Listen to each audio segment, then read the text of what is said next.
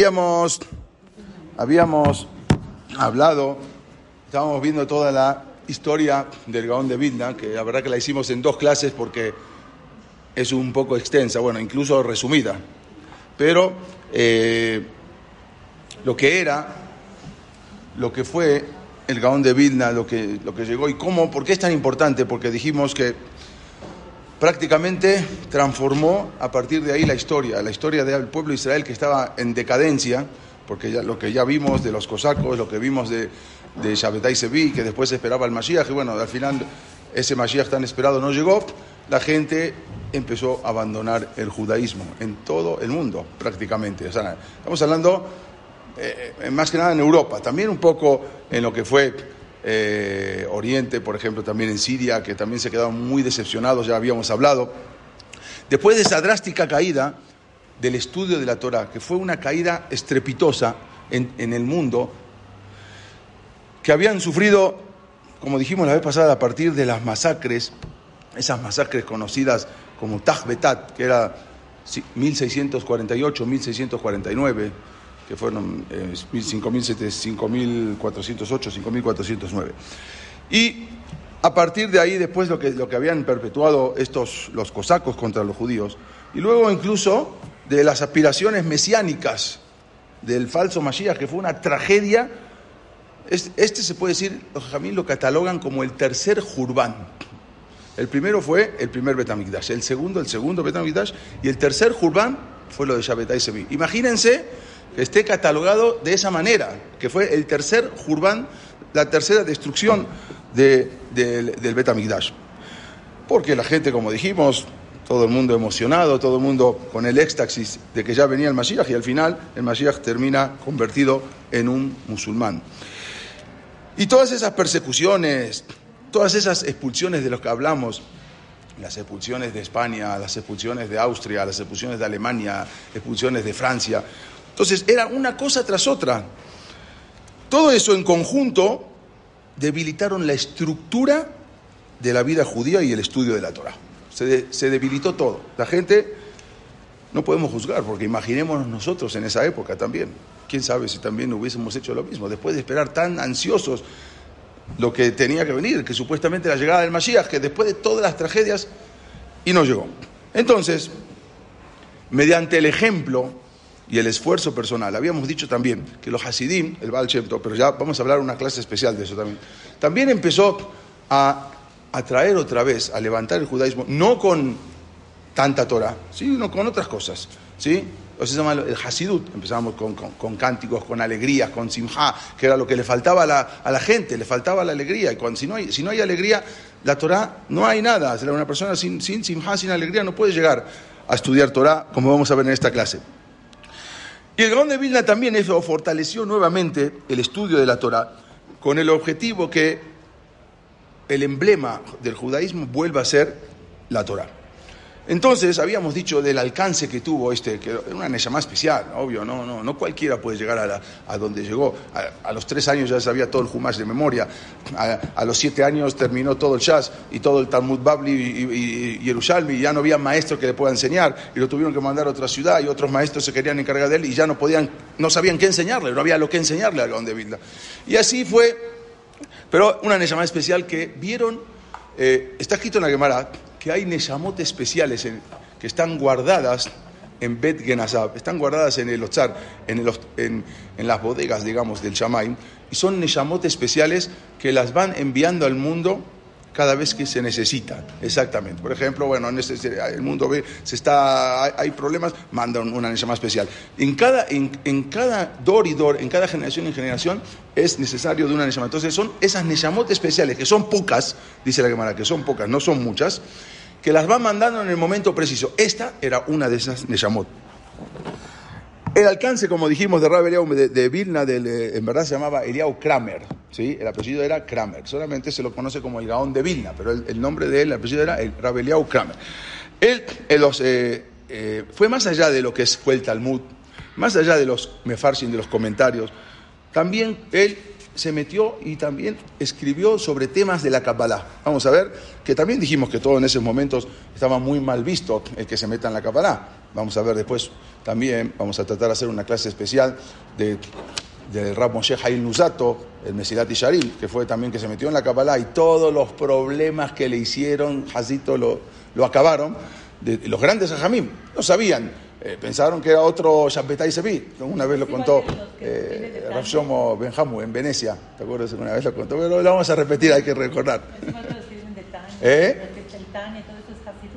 Bueno, el Tania es esto, el Tania vino a partir del Baal claro, justamente. Es todo el Hasidut que él hizo el Baal creó el Baal para levantar el judaísmo, no con tanta Torah, porque la Torah estaba muy debilitada, pero buscó otros medios. Eso no le gustó al Gaón de Vilna, como sabes, son los Mindakdim, los oponentes, porque no le gustó que, van a transformar la Torah con cánticos. Empezamos, vamos a ver que bailaban, cantaban, aplaudían en las tefilot, daban piruetas en la, en la midá, o sea, cosas raras, pero era una forma de acercar a la gente, que estaba muy... Y bueno, la vestimenta, obvio, también, que era todo lo, todo lo que vemos hoy en día del Hasidut. Es sabido que con sus conocimientos el, de Kabbalah, el Gaón de Vilna era capaz de usar, es, él tenía la fuerza de usar esa Kabbalah para realizar ciertos actos sobrenaturales. O sea, tenía el poder pero él se negaba a hacerlo, no era como Hasbe como Shapeta y Sevit. él decía, yo, él sabía, sabía he sabido que sabía hacer esos actos sobrenaturales, cosas que podía hacer con la Kabbalah, pero él nunca, nunca, él siempre se negó a hacerlo. La única excepción, una sola excepción, fue que él estuvo dispuesto a hacer algo y vamos a hablar también una clase en la siguiente, una clase especial, si es que todavía estamos acá, desatalleme todas y si no, para después de las vacaciones. La única excepción fue cuando el famoso Ger Sedek, Abraham ben Abraham, que vamos a dar una clase especial, amerita una clase especial, antes era el famoso conde Pototsky, ¿sí? que después este conde Pototsky se transforma y se convierte y fue el famoso Ger Abraham ben Abraham. Cuando este eh, Abraham ben Abraham, este Ger, se hallaba en prisión esperando la muerte, la muerte en la hoguera, aunque le habían ofrecido salvarse si volvía a su religión, y él no lo, no lo aceptó. Entonces, él estaba esperando su muerte, la muerte en la hoguera, prácticamente era un crimen atroz. O sea, acusado por el crimen de haberse convertido al judaísmo. El Gaón entonces le envió un mensajero al Gersedek y le ofreció liberarlo de la, de la prisión a través de la Kabbalah desaparecerlo de ahí y aparecerlo en otro lado, en el Israel, en algo que él lo podía hacer. Sin embargo, el Gersedek no aceptó, porque él dijo que él, si llegó hasta ese, hasta ese momento y poder entregar su alma al Kiddush Hashem, lo iba a hacer y no se iba a evadir de eso. Algo impresionante, no, no, estamos en esas categorías, pero era, es la única vez que se ofreció el Gaón de Vilna a utilizar sus medios de lo que es la Kabbalah para poder salvar al Gersede. Bueno, a medida que la fama del Gaón crecía, entonces a él mismo le, preocupaba los elogios, constantes elogios que iban, que, que iban eh, halagando a su persona, y todo esto él tenía miedo que todos estos elogios cambien su carácter pudieran provocar en él enorgullecerse, una vanidad. Él tenía miedo que todo esto de que el Gaón de ya empezaba a ser famoso en el mundo. Entonces hizo un esfuerzo por escapar de ese peligro. Ese peligro eh, era un peligro a su, a su integridad, de, poder eh, pensar que él, tener ese orgullo, eh, o acostumbrarse a, esos, a, eso, a ese orgullo. Entonces, adoptó una de las costumbres que tenían los grandes sabios de la Torah, los grandes hajamim. Había costumbre de que se llamaba el galut, ¿sí? salir en la diáspora. Antes no había fotos, no había cuadros, la gente no los conocía. Entonces él podía salir a otros lados. Ah, de nombre sí se conocía, el Gaón de Vilna, pero cuando llegaba a otra ciudad, ¿quién sabía si era el Gaón de Vilna o era? Entonces muchos, Rashi lo había hecho, Los grandes jajamín, el Orahaim Akadosh lo había hecho, bueno, lo, hizo después. Grandes jajamín lo hicieron de irse al galut, o sea, estar prácticamente es no dormir un día en un lugar, sino y como pobre ir sobre eh, eh, a la petajim, ir golpeando las puertas o a ver de o ir al betacneset a ver qué le daban, qué se apiadaban de él. O sea, era un galut, un galut que ellos lo tomaban como una capará. Incluso él lo, quiso hacer para no, para bajar el orgullo que él pensaba que quizás le podía llegar, con todo esto que era muy famoso. Para eso, el Gaón se vistió con ropas muy sencillas, obvio, ¿sí? Y dejó, incluso tuvo que dejar a su padre, era muy joven, eh, eh, despedirse de su padre. Podían durar años el galut, podía un año, un año hasta eh, Rashid, por ejemplo, tuvo siete años de galut. ¿sí? Hasta que al final, cuando ya una vez lo contamos, estaba regresando a Francia, eh, él pasó por, por, Toledo, por España, y ahí se quedó, y había un rabo muy, muy, importante que se dio cuenta que, por un, a través de un hecho, se dio cuenta que era Rashid, y ahí se acuerdan de, un abrigo que colgó y después eh, le empezaron a pegar. Bueno, él también entonces hizo lo mismo, se vistió con ropa muy sencilla, eh, y todo era para evitar, evitar que esos, los honores que no tuvieran éxito con él. Como dice los jamín, Aboreach min acabot, acabot, rodefo. La persona que se escapa del cabot, el cabot lo persigue. Y al revés, dice, cola rodef bajar acabot, todo el que corre detrás del cabot, del honor, acabot, de acabot, boreach mi menos, el cabot se escapa. La persona si busca a veces los honores, y los honores se le escapan. Cuanto menos lo busca, más lo van a seguir. Bueno, si uno, como dijimos, si uno huye del honor, el honor lo va a seguir. Así trae en, la Gemara Irubim, en la página 13b. Donde quiera que el Gaón de Vilna iba, el rap de la ciudad notaba algo extraño en él. aunque no lo conocían físicamente, no habían fotos, ah, mira, llegó el Gaón de Vilna, no había. Pero el rap de la ciudad enseguida se daba cuenta que esta no era una persona normal. Él se sentaba en un Betagneset, sentado, tranquilo, en un rincón del Betagneset, se metía eh, inmerso en la Gemara.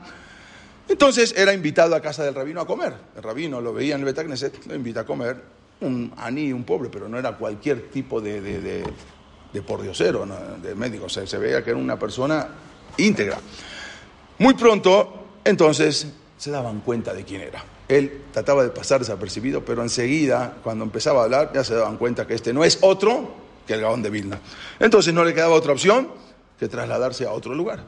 En ese lugar ya lo conocían, tenía que irse a otro lugar. En una ocasión, eh, de estas eh, tantas, el, eh, el Gaón de Vilna llegó a Alemania. Como iba pasando, dijimos, de, de ciudad en ciudad, llega a Alemania a una ciudad conocida, se llama Berlín.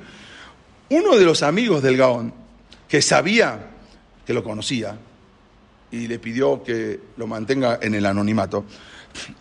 Entonces, él incluso, era, eh, este amigo del Gaón de Vilna, sabía que él no solamente era una persona muy culta, impresionantemente en Torah y en todo, sino que también sabía que era, eh, como dijimos en todo lo que hablamos la semana pasada, era en todo lo que sabía, biología, matemáticas, eh, música, todo, todo, todas las ciencias menos la medicina, que él no quiso estudiar, la dijimos, el papá no la enseñó porque no quería, si se dedicaba a la medicina, si sabía medicina, iba a estar todo el día ocupado curando a la gente, entonces, eso no, pero todo lo demás lo sabía.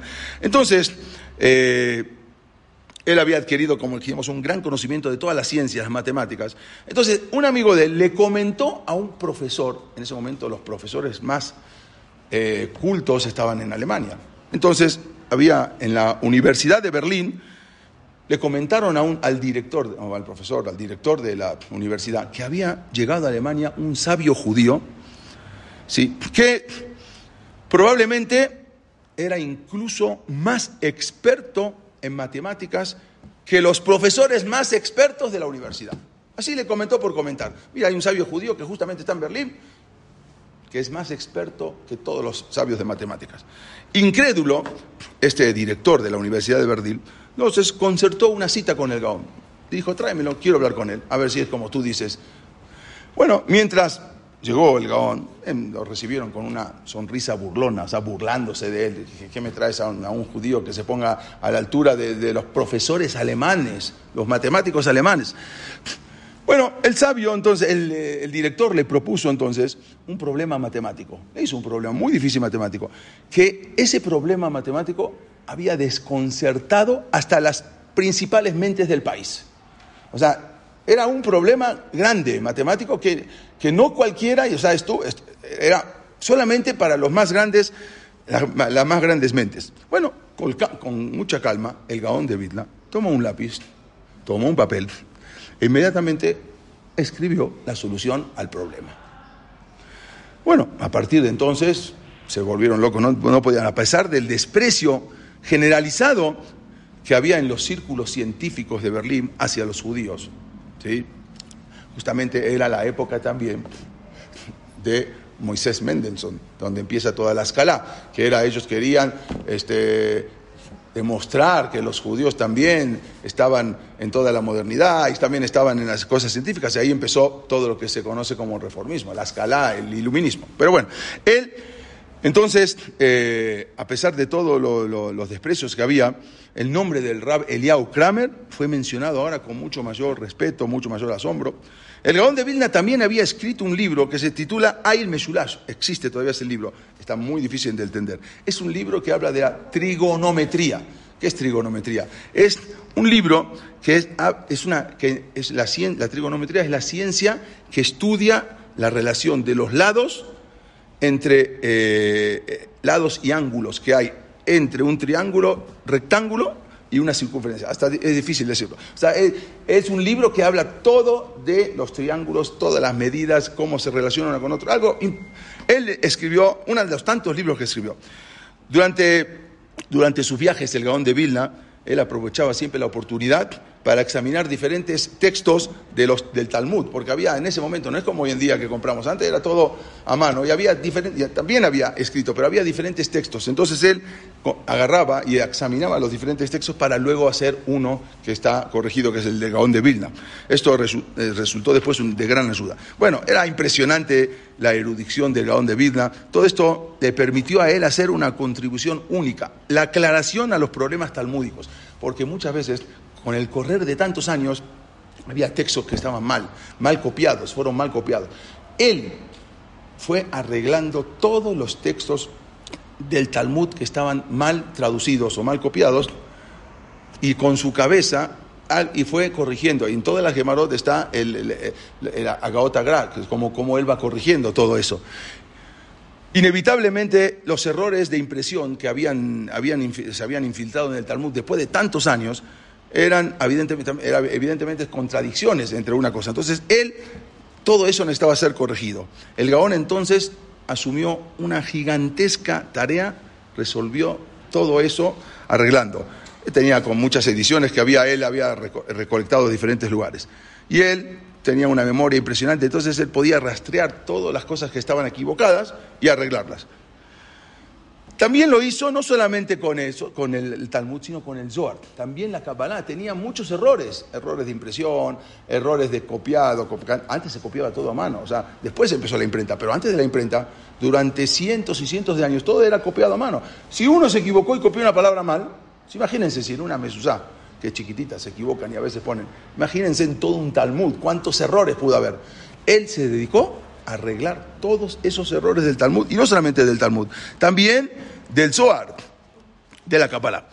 Bueno, en 1748 regresa él a Vilna y se instala en un pequeño estudio, en su casa, dentro de un pequeño estudio. Justamente eh, el famoso Ger, este como dijimos, eh, Abraham en Abraham, fue un año después de que él eh, llegó de nuevo a Vilna. Eso lo vamos a ver la semana que viene. Él se negó a aceptar cualquier título. Obvio, le van a ofrecer un título de Rab, de Fajam, de Rab, la comunidad, todo. Él se negó. Él dijo, no quiero aceptar ningún título. Eh, no quería él tampoco dedicarse. Es difícil cuando era un Rab, no puede estar todo el día, no puede estar estudiando, no puede estar avanzando. Un Rab se tiene que dedicar a toda la comunidad. Él dijo que había estudiosos de la Torah en ese lado, en ese lugar en Vilna donde él estaba ahora, y derivó. Él no podía. Solamente él daba una de allá, un discurso a la semana pero su palabra era aceptada en todos los lugares. En sus últimos años, él quería cumplir un deseo. El deseo era trasladarse a Eres Israel. Tengamos en cuenta, era Vilna, Lituania, no había aviones, no había, era muy difícil, pero quería trasladarse. Él se despidió de su familia, de sus conocidos, viajó a través de Rusia, llegó hasta, de Prusia, perdón, que era Alemania, pasó por ciudades, hasta que repentinamente regresa a Vilna sin ninguna explicación. Ya se había despedido de todos, se despidió de sus papás, se, despide de, la gente, de la Keilah, y de repente, bueno, no de su papá, de, su, de su, papá ya había fallecido, de su, de su Keilah. Bueno, se han dicho diferentes explicaciones. ¿Qué pasó que el dragón de Vilna regresó? Se fue a Israel. ¿Por qué? ¿Qué pasó? Una opinión era que dicen que había muchas dificultades alágicas en Israel. En Israel hay muchas muchas misbot que cumplir, más que en cualquier otra. Hay misbah de Shevit, de hay misbah de, de Maaserot, hay misbah de, de, de Peá, de Orlá, hay muchas misbot que son Israel. Y en ese momento era muy difícil cumplir todas esas misbot en el, en el Israel. Otra teoría, ¿eh? No, nunca llegó. O sea, al poco tiempo regresó a Vilna, nadie entendió por qué. Otra explicación, bueno, mucho más mística esa explicación, dice que el Gaón de Vilna poseía un nitzotz, una chispa de la Neshama de Moshe Rabenu. ¿Y por cuánto? Por lo mismo le estaba prohibido entrar a Eres Israel. Y cuando se dio cuenta, se regresa a Vilna. Es una, es una explicación más mística. ¿Eh? Sí, claro, se casó, tuvo hijos. No fueron de la talla de él, claro, pues sí, se casó, tuvo hijos. Cualquiera sea la razón, él regresa, regresa a Vilna y se quedó ahí por el resto de su vida. No obstante, de su intento de, ir a Israel tuvo un fuerte impacto entre sus alumnos. Sus alumnos dijeron, no, si el rab quiso ir, pero no fue por algún motivo. Entonces, muchos de ellos, después de la muerte del Gaón, lograron, sí, se fueron a Israel, lograron establecerse ahí, y esas son las, las primeras comunidades ashkenazim que llegan a Israel alumnos del Gaón de Vidna, fueron 300 alumnos del Gaón de Vidna que se instalaron en Eres Israel, en Jerusalén, en Tiberia y en otros lugares, los primeros que después de que falló el Gaón de Vidna, al ver que él, eh, la decisión de que él quería ir, entonces los alumnos también hicieron lo mismo. Él también, eh, el Gaón de Vilna también sabía, él cuando era joven sabía, había eh, recibió una carta, había recibido una carta del rabio Jonathan Eichbesus. Vamos a ver todo, esos son las tres eh, controversias tan grandes que hubieron. Hubo tres controversias muy grandes en, el pueblo de Israel. Una es los Hasidim con los Mitnagdim, los Hasidim con los oponentes, que vamos a hablar. Otra fue de un rab muy importante, es que es el eh, Rab Jacob Emdem, con, contra el Rab Jonathan Eibeshus. Porque vamos a ver que eh, un rab, este rab, eran dos grandes hajamim, de los más grandes hajamim, pero se pelearon prácticamente a muerte. Fue algo que incluyó a muchos Jamín de un lado y otros de otro lado, pero hay otro motivo también por el tema de Shapetai Sevi, porque uno pensó que el otro hacía kemiot, hacía segulot, amuletos, y aparentemente le llegó y vio que tenía sacaba, se podía deducir que era el nombre de Shapetai Sevi. Entonces dijo, ah, este es un Shapetiano, como salió como Franco, como, o como la, otra que se creía Mashiach. Bueno, entonces este también dijo, seguramente es un, algo que se está entonces ahí fue una guerra tremenda. Incluso él recibió una carta de uno de los hajamim, de Rabbi Natam Ayushus, que le pidió, pero él se negó a intervenir porque él no quería involucrarse en grandes hajamim. O sea, él decía, yo no soy nada para involucrarme en tan grandes hajamim y estar de un lado o de otro. Pero sí, eh, sí defendió, sin involucrarse, sí defendió a Rabbi Natam Eivishus, que era un rab muy grande, y sí defendió al Ramjal a Rabbi Moshe Haim Lusato, al Mesilat Sharim. También lo defendió. También ahí fue algo tremendo lo que le hicieron al Mesilat Sharim. Le vamos a contar una clase. El Bizayom, la vergüenza, le hicieron eh, quemar, le hicieron esconder todos sus, todos sus eh, escritos, que eran algo impresionante. Lo hicieron enterrar en una caja fuerte muy adentro de la tierra para que nadie los encuentre. Y era algo impresionante. Y después él tuvo que irse, lo hicieron jurar, se fue a Holanda, después llegó a Israel. Fue algo tremendo. Bueno, él sí lo defendió sin involucrarse mucho, defendió al Ramos y Lusato. Incluso, después de leer el Mesilat Shari Megaón de Vilna, dijo, si yo hubiese leído este libro hace tiempo, me hubiese ido caminando desde Vilna hasta Padua, en Italia, para besarle la mano al Mesilat Sharim, al Ramos Jaim Lusato. Si hubiese, si, hubiese, yo no conocía este libro, que todo este libro fue escrito con Ruach HaKodesh, dice. Algo impresionante. Yo hubiese ido caminando desde Vilna hasta Padua, Padua es en Italia, cerca de Venecia, caminando desde Lituania hasta Italia para besarle la mano. Ya había fallecido el, eh, el Ramos Jaim Lusato. Muchos, muchos años después también, después, le pidieron al Gaón de Vilna que interviniera en asuntos públicos, esta vez era contra el movimiento de la escala. Moshe Mendelssohn ya había empezado todo lo que fue la escala, el iluminismo, el reformismo.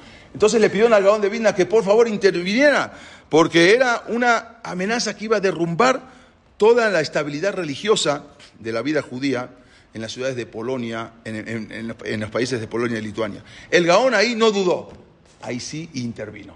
Ahí sí dejó para intervenir en la batalla contra los reformistas, que también vamos a hacer una clase especial, si Dios quiere, toda cómo nació el reformismo. Dedicó toda su energía para luchar contra ese movimiento, el movimiento, el movimiento de la escala. Este es Rabbi Natam que les hablé antes, y este es el Rabbi Jacob Enden. Son los dos jajamín que pelearon mucho por una kemiá, una famosa kemiá amuleto que decían que era de Shapetai Sevi. Bueno, eh, ahí sí se metió el, este es el, Ramoshe Haim Lusato. Entonces él eh, como dijimos, amenazaban también los, ahora los reformistas. Él empezó, se metió para cortar todo ese efecto. Incluso había un libro, eh, en ese tiempo se había publicado un nuevo libro que recomendaba ciertos cambios de planes en el estudio de la Torah, en la educación de los niños. El autor del libro se llamaba Naftali Hertz Wesley. ¿sí? Wesley. Este, este era un yudí era un yudí eh, reformista, o sea, de, la escala del iluminismo. Él había sido alumno de Rabbi Jonathan Eivishus, que lo vimos recién. Ah, era alumno, pero después dejó y se convirtió en un amigo y colaborador del fundador de la escala, Moisés Mendelssohn. Pero originalmente era, fue alumno de, este, Rabbi Jonathan Eivishus. Aunque el título del libro era bastante inocente, se llamaba Dibre Shalom Behemet palabras de Shalom y verdad. aparentemente un, libro muy importante, Libre Shalom Behemet. Entonces, el Gaón inmediatamente, eh, él se presentó, lo manda Moshe Mendelssohn, lo mandó al Gaón de Vilna para que los reconozcan a los iluministas. Entonces él empezó a hablar de Dikduk, los, los eh, los de reformistas sabían el, todo lo que es Dikduk. Para las morot saben lo que es el Dikduk, es muy difícil, todo, cómo se pronuncia, qué palabra. Bueno, ellos eran eh, expertos. Entonces el Gaón era un experto en todo. Entonces empezó a hablar de Dikduk con él. Le dijo que venía de Italia, le mintió. De los Jajamim, de los que hacían Dikduk en la Torah. Bueno, al final el Gaón empezó a ver el libro, le hizo unas preguntas y se dio cuenta que este no era, como él decía, de los eh, modernos Yehudim. No, era una persona que venía de la escala, venía del iluminismo, de todo lo, del nuevo movimiento y al final le cerró la puerta y lo echó. No lo quiso recibir, no lo hizo yo. A partir de ese momento que se dio cuenta, cerró los ojos y dijo, no puedo ni siquiera ver a un reformista. Es azul, es como ver una boda No, cerró los ojos, le cerró la puerta ya no lo recibió. Vamos a hablar después todo eso cuando hablemos del tema de la escala. Y así también en otros sucesos también arriesgó su reputación Negón de Vilna porque apoyó eh, apoyar a los miembros de la comunidad, porque querían nombrar en su comunidad un rabino llamado Shemuel Ben Abigdor como rab de Vilna y no era un rab muy, muy digno, que digamos. Entonces al final lo acusaron, lo metieron a la cárcel, después salió de la cárcel, lo vuelven a meter. Pero él todo lo que era contra el reformismo, ahí sí. Lo demás, a veces no se metía en problemas, cada uno que se arregle, problemas de rapanín, bueno, esos son muy grandes, yo no me tengo que meter, pero en estas cosas sí. Era algo impresionante, dice, la misma pureza de su corazón y su intención lo llevaron a estar en desacuerdo también con el hasidismo. Algo que no se entiende. ¿Qué pasó? Si ahí eran dos grupos ortodoxos, pero la pureza de su corazón lo llevaron a luchar contra el hasidismo y contra la escalá para proteger al pueblo de cualquier mancha de corrupción, tanto de los masquilín, de, tanto de los hasidim. No querían, o sea, él veía en los hasidim algo diferente, algo que nunca había pasado eso. Los hasidim con la nueva ropa, con el striper, con la ropa, con los cánticos, con las tevilot todos los días, con, la, con todas las cosas nuevas que estaban innovando. Que decían, no hay que innovar, porque empieza a innovar. Así empezaron los reformistas, empezaron a innovar el sidur. El sidur empezaron a, cambiarlo. Y un poco luego en, en el idioma que era para rezar. Y luego y al final empezaron, solamente con un pequeño cambio, se, luego se cambió todo. Él no quería que empiecen los cambios porque ahí, así terminan. El Gaón de Vilna, con su ejemplo, su esfuerzo personal, él fortaleció de nuevo el estudio de la Torah que habíamos dicho que estaba en decadencia, el emblema de, los Yudim, No quería que la gente se dirija a los curanderos, a los milagreros, a los esto. La gente es ya la persona tiene que ya para qué para qué tiene que ir a buscar curandero, para qué tiene que buscar en los hasidim, que eran los hasidim que eran que curaban, que no curaban. Él estaba en desacuerdo con todo eso. Bueno, algunos de los libros, él hizo libros muy importantes. Este es el libro de Naftali, que dijimos, Naftali Hertz, que es el libro que quería transformar todo el, estudio de los niños. Bueno, el Gaón de Vilna, esta es la controversia que tenía, dijimos, los Hasidim con los Mitakim, vamos a hablar.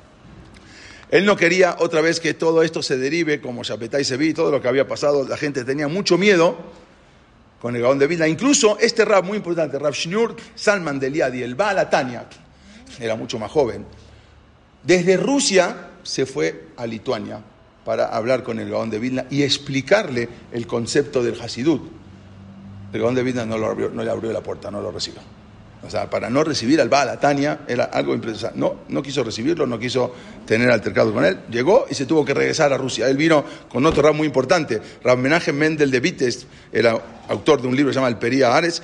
No lo recibió el Gaón de Vilna en su casa no quiso recibirlo. Él hizo muchos libros, eh, Biuragra eh, del Zohar, Biuragra del Shulchan del Mishle, Biuragra del, del, Nach, de todo el Nach, Dikduk Eliado, sobre gramática. Poco antes, ¿eh? estamos hablando ahora del año 1797, ya está apareciendo Napoleón, 1797, ya empieza ahora la revolución, estamos hablando ya en la época Está terminando ya lo que es todo lo que es la Edad Media y empieza ahora la revolución. El Gaón se enfermó 1797 con esta era una enfermedad ya final. Rabeliau siempre se negó a recibir ayuda médica. Nunca recibió un solo médico. Y eso que dormía dos horas por día, y eso que comía un pedazo de pan y agua todo el día. Él decía que no hay que hacer eso porque su cuerpo aguantaba. Él era muy fuerte, una persona muy robusta, muy fuerte. Él se negó siempre a recibir ayuda médica, explicando que incluso si la Torah permite, porque la Torah dice verapo y de ahí se aprende que se puede uno curar, eh, ir con un doctor. Quiere decir que si la Torah permite a un médico capacitado, ¿sí? de todas maneras, el método preferido para buscar la ayuda para él era directamente con Dios, no con un médico. Eran otras categorías. En este caso, ya lo convencieron de que eh, sí podía sí, necesitaba urgente que vea un médico. Bueno, la familia, los alumnos los convencieron y al final el Gaón de Vilna accedió a que llamaran a un médico para que lo revisara. Uno de los principales médicos judíos en ese entonces era, le decían, Reb Jacob Lubashik, ¿sí? era un médico judío ortodoxo que llegó a la casa del rabino, de Rabbi de Vilna. Como era habitual en esa época, antes de la invención, antes de que se invente el estetoscopio, porque se, se le ponía y... Bueno, entonces, antes los médicos se inclinaban y escuchaban el corazón, no, no había todavía para escuchar con estetoscopio. Entonces, presionó su oído el médico con el pecho del Gaón de Vilna para escuchar sus latidos del corazón, los eh, otros signos vitales.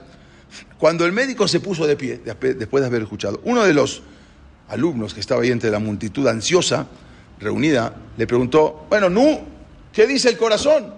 ¿Qué pasa? ¿Qué dice el corazón? El médico sonrió y respondió, su corazón está repasando Masejet Kelim.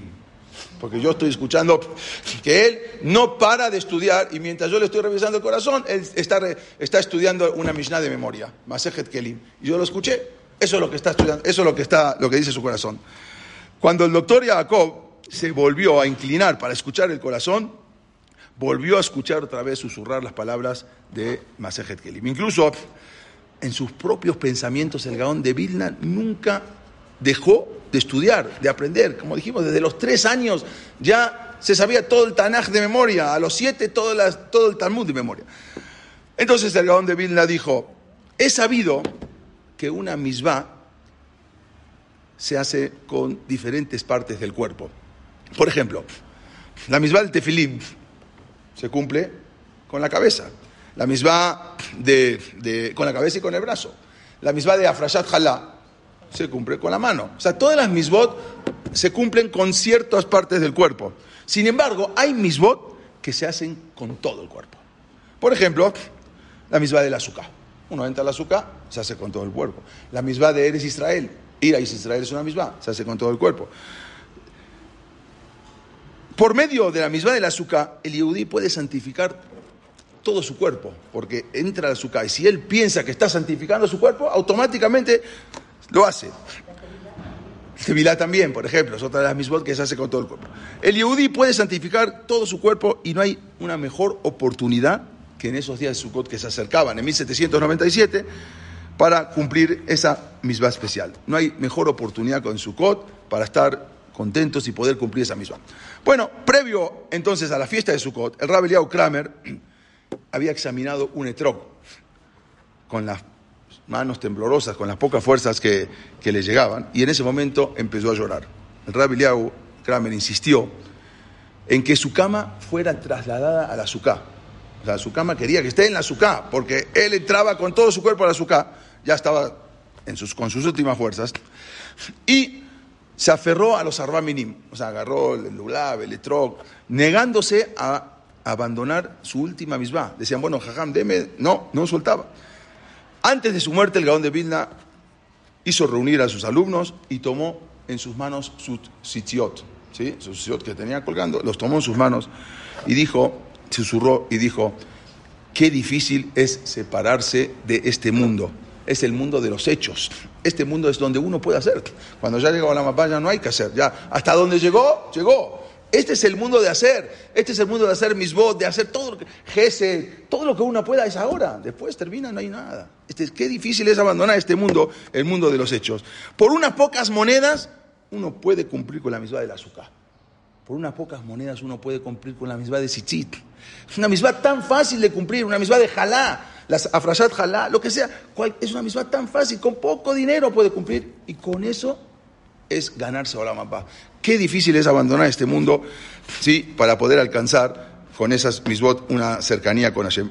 Rabhaim Kanievski en su libro, eh, en, nombre del Jidá, dice que a pesar de la enorme recompensa por cada misbah, dice, las misbot no tienen pago en este mundo. Es increíble, las misbot no pueden pagarse en este mundo.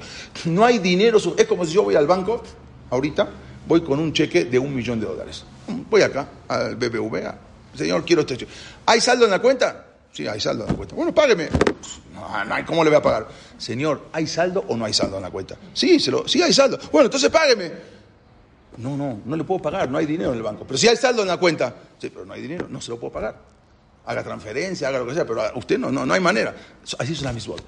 La misbot no hay manera de pagarse en este mundo. Entonces, ¿qué es lo que se paga en este mundo? Lo que se paga en este mundo es la alegría con la que uno hace la misma. El esfuerzo. Todo lo que se paga en este mundo, solamente el esfuerzo. ¿Cuánto te tomó de esfuerzo hacer esta misma? ¿Cuánta alegría le pusiste? Eso, eso es lo que se paga en este mundo. La misma en sí no hay manera de pagar en este mundo. Eso se paga en el otro mundo. No hay, no hay manera con qué pagar una misma en este mundo.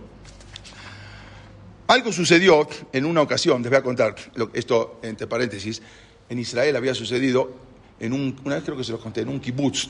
En un kibutz estaban, eh, era la persona, era, nueve, y faltaba uno para Minyan, un Erev Shabbat. Erev Shabbat, en un kibutz, no muy religioso, pero tenían un Minyan, y el cocinero del kibutz que hacía kasher era el mismo que hacía el Minyan, era el mismo el Shamash, era el mismo, él era multiuso. Entonces estaba esperando Erev Shabbat, un viernes a la tarde, faltaba uno para, para Minyan, ya se ponía el sol. No había, justo pasa un anciano, le dice, oh, dentro del kibutz, venga, venga, por favor. ¿A qué quiere que vaya? No, quiero que, por favor, hay que completar Minyan. ¿Qué es eso? ¿Minyan? ¿Qué, qué, qué, qué es? ¿Cómo no sabe lo que es Minyan? No, no sé. ¿No sabe lo que es contestar amén? Kadish. ¿No? ¿Pero usted es judío? Sí, yo soy judío. Nada más que nací en Rusia toda mi vida. Nunca supe nada. Bueno, vine a Israel. Estoy en un kibutz, pero yo no sé absolutamente nada. Bueno, no importa. Suba, venga y conteste amén. Ya. Cuando, cuando ve que todos contestan amén, amén, usted contesta amén. ¿Está bien? Bueno, empezó a subir 12, tres escalones, eran, eran varios escalones para subir a donde estaba el Betagneset. Y en ese momento vienen dos, vienen llegando dos que se atrasaron, ya llegaron, ya había minián de sobra. Dijeron, bueno, mire, si usted quiere, si tiene otras cosas que hacer, no hace falta. Ah, bueno, muchas gracias, se bajó y se fue. Ya ni siquiera entró.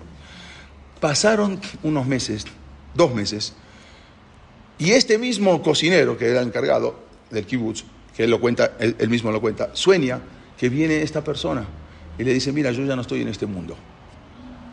Pero cuando llegué al Shamaim, por la sola misma de subir dos escalones para ir a Betacrece, aunque no entró ni contestó amén ni nada, nada más tuvo la intención de dar dos escalones para entrar.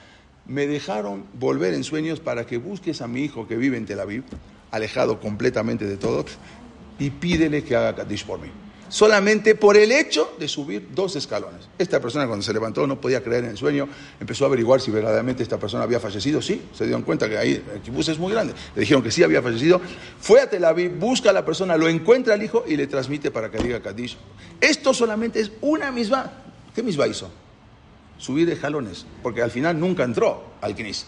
Imagínense lo que es una misma. Una misma, esto no es misma, esto es la intención de hacer la misma. Eso es lo que vale una misma. El Gaón de Vilna había dicho, qué difícil es separarse de este mundo. Este mundo se llama Olama Asia. En la Kabbalah se llama Olama Asia. ¿Qué es Olama Asia? El mundo de los hechos. Esto es el mundo de los hechos. Después ya, como dice el Prikabot, y Afesha Ahad Ba Olama Mikol Olama. Es mejor una hora en este mundo que todo el Olama ¿Cómo puede ser? ¿Una hora en este mundo? Claro. Porque una hora en este mundo, ¿cuántas misbot vas a poder hacer? En Olama ya no hay misbot. Hasta donde llegó, llegó. Ahí no hay. Puede ser que los hijos, los nietos o una persona que le hizo hacer teshuva a otro, todo es esas misbot, ahí sí lo van elevando espiritualmente a su neyamá, porque van haciendo más. Pero él mismo no hay manera que pueda hacer.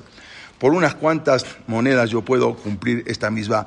Y siguió diciendo el, el Gaón de Vilna, ¿acaso podré tener la oportunidad en este mundo en, este, eh, en el mundo de las Neyamot, incluso aún por un más alto precio, ¿podré pagar para hacer una misma en el otro mundo? No existe pagar. No hay, manera, no hay manera de pagar en el otro mundo. Eso fue lo último que dijo el Gaón de Vilna antes de morir. ¿Acaso podré tener la oportunidad en el mundo de las Neyamot de pagar algún precio más alto por una misma? No hay. Y así terminó. Y con esas palabras falleció el Gaón de Vilna el día, el quinto día de Sukkot, de 1797, a la edad de 78 años, fue enterrado en el cementerio de eh, judío de Vilna. Pocas veces una persona tuvo un impacto tan profundo sobre todo el mundo judío. El impacto que tuvo el Gaón de Vilna se puede comparar como en su momento habían tenido eh, Rashi, como en su momento había tenido el, el Rambam, como en su momento había tenido el Rabio Yosef Caro, o el Ramá, Ramoshe Iserles, que es el, que seguían todos los Ashkenazim, la Salahot. Él se o sea, el impacto que tuvo el Gaón de Vidna fue el mismo impacto que tuvo en su momento el Rabio Yosef Caro, el Aruch, el Rambam y Rashi. Algo, imagínense, la Neshama. Estamos hablando de 1797, casi estamos hablando del siglo XVIII. No estamos hablando de la Edad Media de hace 500 años, estamos hablando del siglo XVIII. El Rab Eliabo de Vilna ayudó a crear una extraordinaria forma de estudio en la comunidad. Su influencia fue mucho más allá de, la, de los límites de la ciudad, no solamente, sino de, su propia vida. La yeshiva de Boloshim, que se llama la madre de las yeshivot, el concepto de la Yeshivot nace de la Yeshiva de Boloshim. Él, esa Yeshiva de Boloshim fue establecida por un alumno suyo, más adelante, el Rabhaim de Boloshim, el Nefesh Haim. Él fue él, el que el concepto de la Yeshiva, de la Yeshivot, como hoy en día, todo es de la Yeshiva de Boloshim. Acá la vemos en sus momentos. Después, este es el Keber de Rabhaim de Boloshim. Y estos algunos alumnos, y hoy en día, como se ve la, la de Boloshim, que es museo, no, ni museo, es eh, un lugar así nomás para ver. Dice él, él, dijo, el, el Rab de Boloshin, que el, eh, todo el propósito de, de la creación del hombre, el hombre que no fue creado para sí mismo, sino fue creado para ayudar a los demás. Todo es el propósito del hombre, es para ayudar a los demás. Esa es mediante, a medida de su capacidad. Ese es el propósito de todo ser humano, no es para ver para sí mismo, para ver para los demás. Por eso, si no, no hubiese sido creado el ser humano. Todo lo que se creó es para ver por los demás. ¿Qué más? ¿Qué, necesitas? ¿Qué te puede ayudar? Ese es el propósito de la persona que fue. ¿Eh? exactamente, no para uno. Su influencia perdura del Gaón de Virna, perdura hasta el día de hoy. Cada yeshiva que hoy existe en el mundo, todas las yeshivot, es la herencia espiritual del Gaón de Vilna que él heredó a su alumno Rabhai de Boloshin, que se basó en, eh, en el modelo creado del Rab Haim de Boloshin, que era el alumno más destacado. La vida del Gaón de Vilna, su dedicación a la Torá, su piedad, sirven como un modelo para cada yudí que aspira a alcanzar cierto grado de perfección. Así como dijo el Gaón de Vilna antes de fallecer, por unas pocas monedas uno puede cumplir una misma tan fácil. ¿Acaso es posible tener esa oportunidad en el, oportunidad en- el cielo? Esa es, esa es la alegría que debemos buscar en la misbot. La misbot, como dijimos, no hay pago, pero buscar la, la- la fuerza, el ímpetu, las ganas de hacer una misma, eso se paga. Todo lo que va alrededor de la misma se paga. La misma en sí no hay manera de pagar. Todo lo que va en, en torno a la misma, eso sí se paga. Estamos acostumbrados a que la idea de, a la idea de que la felicidad normalmente siempre es el resultado del éxito. Siempre pensamos que cómo una persona obtiene felicidad es a través del éxito. Después del éxito, ahí es donde la persona puede llegar a tener la felicidad. El éxito, ¿Cuál es el éxito? El éxito, ¿cómo se traduce en un éxito? Normalmente eh, la, costumbre nuestra, el éxito es tener más. El éxito es ganar más o ostentar más. Lo que es, eso es lo que la persona piensa que es el éxito, aparentemente en el mundo. Pero la visión judía es totalmente diferente. La, la visión judía no es así. La sociedad moderna, sí, la sociedad de consumo, todo que eso hoy en día se llama una sociedad de consumo, ¿no? Es consumir, consumir. Eh, Considera que ¿quién es el hombre más feliz? El que tiene lo que quiere. Ese es el hombre más feliz. La persona que tiene lo que quiere, ese es el hombre feliz. O sea, todo, todo lo que quiere lo tiene. Pero la Torah, sin embargo, no considera así. La Torah dice que el que quiere lo que tiene es el hombre más feliz. El que, no el que tiene lo que quiere, sino el que quiere lo que tiene. Ese. El que quiere lo poco que tiene, o lo poco lo mucho, ese es el hombre más feliz. El- no el que tiene lo que quiere es el hombre más feliz, como dice el mundo, sino el que quiere lo que tiene, el que valora, el que tiene, el que, ese. Y especialmente el que disfruta lo que tiene de compartir con los demás.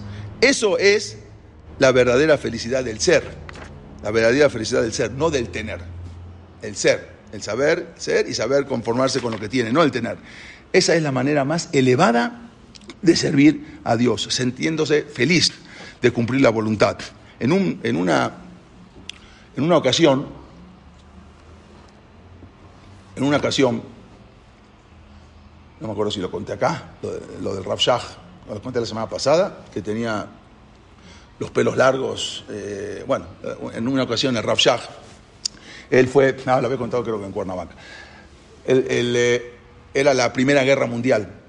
La Primera Guerra Mundial. Y el Rav estaba en, eh, en- estudiaba en, en una yeshiva.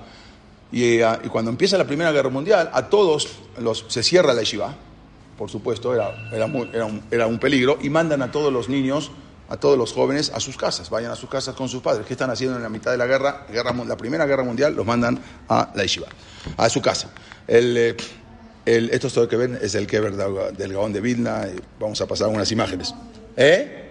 Estuvimos, estuvimos acá en el Gaón de Vilna. Y al lado está el Gersedek, Abraham en Abraham, que ya vamos a contar también la historia la semana que viene. El Rab Eliezer Menachem Manshach, esta es el Rab Shach de joven, él estudiaba en el Shiva y lo mandan a su casa. Cuando llega a su casa, se da cuenta que no hay nadie en su casa. Sus padres ya no estaban, se los habían llevado. No tenía nada que hacer en su casa, se vuelve a la yeshiva. ¿A qué se va a quedar a hacer en su casa? Vuelve a la yeshiva, la yeshiva estaba cerrada. Abre, se mete por una ventana, se mete. ¿Pero quién está? Solo, en toda la yeshiva, solo.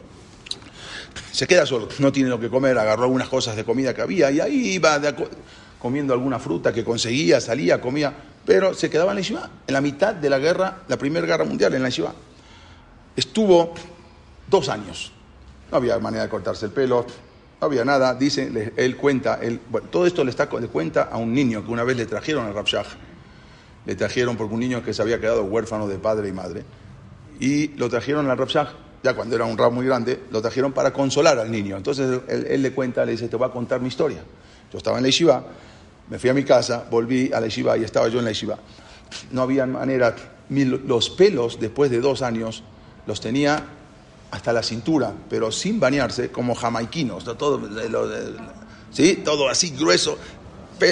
imagínense, todos los viernes subía yo a la azotea, lavaba mi ropa, lavaba mi camisa, lavaba mi pantalón, lo dejaba y me esperaba hasta que, hasta que se termine de secar para ponérmelo para Shabbat. Y así hasta la otra semana. Lo que yo sufrí, no te puedo contar lo que era, sin papá, sin mamá, sufriendo horrores. En un, en un momento viene, se enteró, un rab que yo estaba, el rab del Rosh Yeshiva, que no estaba en la Yeshiva, se enteró que yo estaba, vino a la Yeshiva y eh, me llevó a su casa después de dos años. Me dijo, dicen que está escrito que una persona que cuida de otro, es, eh, de un niño, es como una segula, como un amuleto para salvarse de la guerra. Entonces me llevó, eh, me llevó a su casa. Y ahí estuve, después de ahí terminó la guerra, la Primera Guerra Mundial, me fui a Israel, Israel, obvio, no había absolutamente nada, no era Israel, no había Palestina, no había nada, la gente recién empezaba a llegar a Israel. Toda mi vida sufriendo, toda mi vida la pasé, no te puedo, o sea, lo que tú sufriste no es nada con lo que yo he sufrido. Sin papás, en guerra, con el pelo así, sin bañarse, dos años, después llegué a Israel y todo el sufrimiento que tuve, y te voy a decir una cosa, que en toda mi vida no tuve un solo día de alegría ya tenía, más, tenía 90 años, cerraba 80 y pico de años. Pero te voy a decir una cosa, aparentemente no tuve un solo día de alegría. Te puedo decir que yo en toda mi vida fui el hombre más feliz del mundo. ¿Y sabes por qué? Porque estudié Torah, porque tenía la oportunidad de estudiar Torah. Y eso era lo que me salvaba. La Torah era lo que me hacía revivir. Todo lo que tenía fuera, no había nada, cero. Pero la Torah era la que me daba la esencia, la Torah era la que me daba la vida para poder subsistir. Sí, después se casó y todo, pero aunque se casó, eran los sufrimientos, no tenía para comer, no tenía, sufría, vivía en una casa que conoció la casa de Rashad toda la vida, pero la Torah es lo que me daba esa fuerza y por eso te puedo decir que yo fui el hombre más feliz del mundo, del mundo, por haber estudiado constantemente la Torah. Eso es lo que nos da, eso es la posibilidad de que nos da una misma. A veces no, no nos damos cuenta una misma lo que es. Este subió tres escalones y ya le dieron la oportunidad de venir a avisar a su hijo que diga Kadish por, él. No hizo ni una misma en su vida, no sabía ni contestar Kadish, nunca hizo tefilá con Minyan, no sabía ni siquiera lo que era la palabra Minyan. No sabía nada, nunca en su vida contestó un Kadish. Pero nada más subió tres escalones para querer ir al Beta y al final se dio media vuelta y se fue. Eso fue lo que le dieron de Shamaim para venir. Eso no, nos damos cuenta, a veces no apreciamos lo que es una misma, ayudar al prójimo, visitar a un enfermo, lo que sea. Eso es una, eso es una misma que uno puede ganar o la va con eso. Algo impresionante. Y esto es lo que nos enseñó, nos enseñó el Gaón de Vidna, que cuando se iba de este mundo, él dijo, qué difícil, qué difícil es abandonar, abandonar este mundo, de que un mundo de Olam un mundo que una persona puede comprar Olam eh, llegó hasta donde llegó, llegó. Y este es el mundo Olam Eso es lo que nos enseña toda la vida del Gaón de Vilna, que en estas dos clases quisimos hablar. en la semana que viene vamos a hablar, si hacemos clases, vamos a hablar de lo que pasó en la época de Gaón de Vilna, con el Gersé de Abraham en Abraham y con el, la escala, el iluminismo, cómo salió todo esto a partir de, después de que murió, y, la, y, el tema de los Hasidim. ¿eh?